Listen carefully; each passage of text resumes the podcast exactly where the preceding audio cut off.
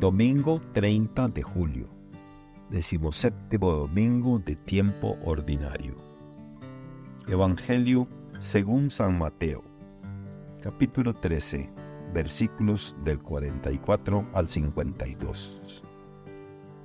En aquel tiempo, Jesús dijo a sus discípulos, El reino de los cielos se parece a un tesoro escondido en un campo el que lo encuentra lo vuelve a esconder y lleno de alegría va y vende cuanto tiene y compra aquel campo.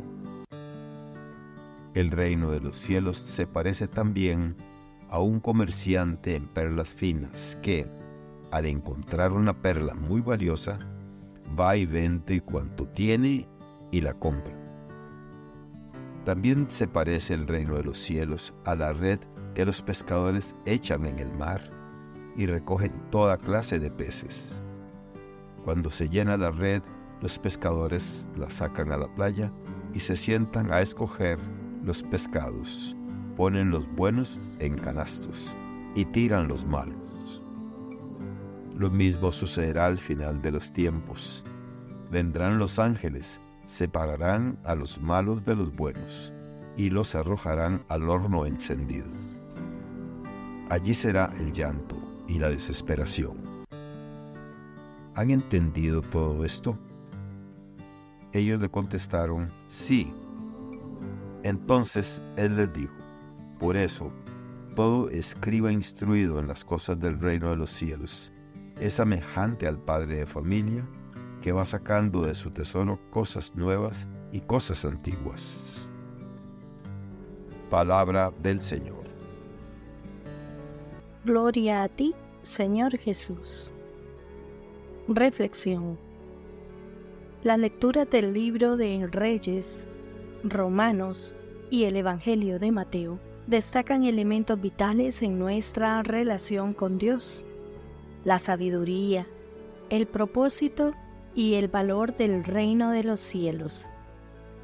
Cada una de estas lecturas nos ofrece una perspectiva única para entender nuestra relación con Dios y cómo ésta se manifiesta en nuestras vidas. En el libro de Reyes se nos presenta la conocida historia de cuando Dios aparece al rey Salomón en un sueño y le ofrece lo que quiera. Salomón, en lugar de pedir riquezas o poder, pide sabiduría para gobernar al pueblo de Israel con justicia este acto humilde de pedir sabiduría en lugar de riqueza o poder es visto favorablemente por Dios, quien le concede a Salomón una sabiduría sin igual. En este contexto histórico, la sabiduría que Salomón buscaba era crucial para gobernar eficazmente. Pero esta lectura va más allá de la historia de Salomón. Nos invita a reflexionar sobre qué buscamos en nuestras propias vidas.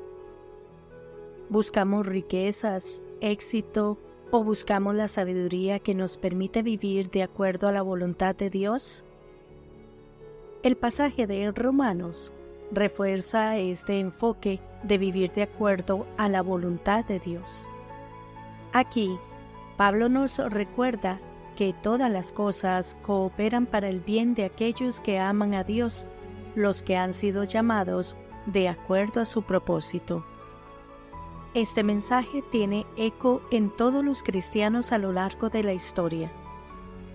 A través de nuestros altibajos, fracasos y éxitos, siempre podemos confiar en que Dios está trabajando para nuestro bien.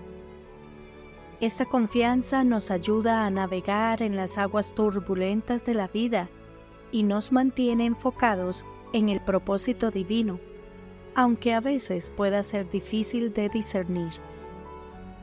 Finalmente, en el Evangelio de Mateo, Jesús utiliza parábolas para describir el valor del reino de los cielos.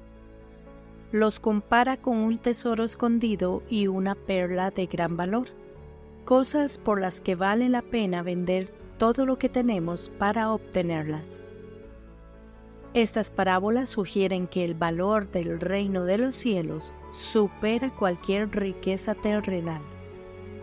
Al buscar primero el reino de Dios, tal como Salomón buscó la sabiduría, encontramos un tesoro inestimable.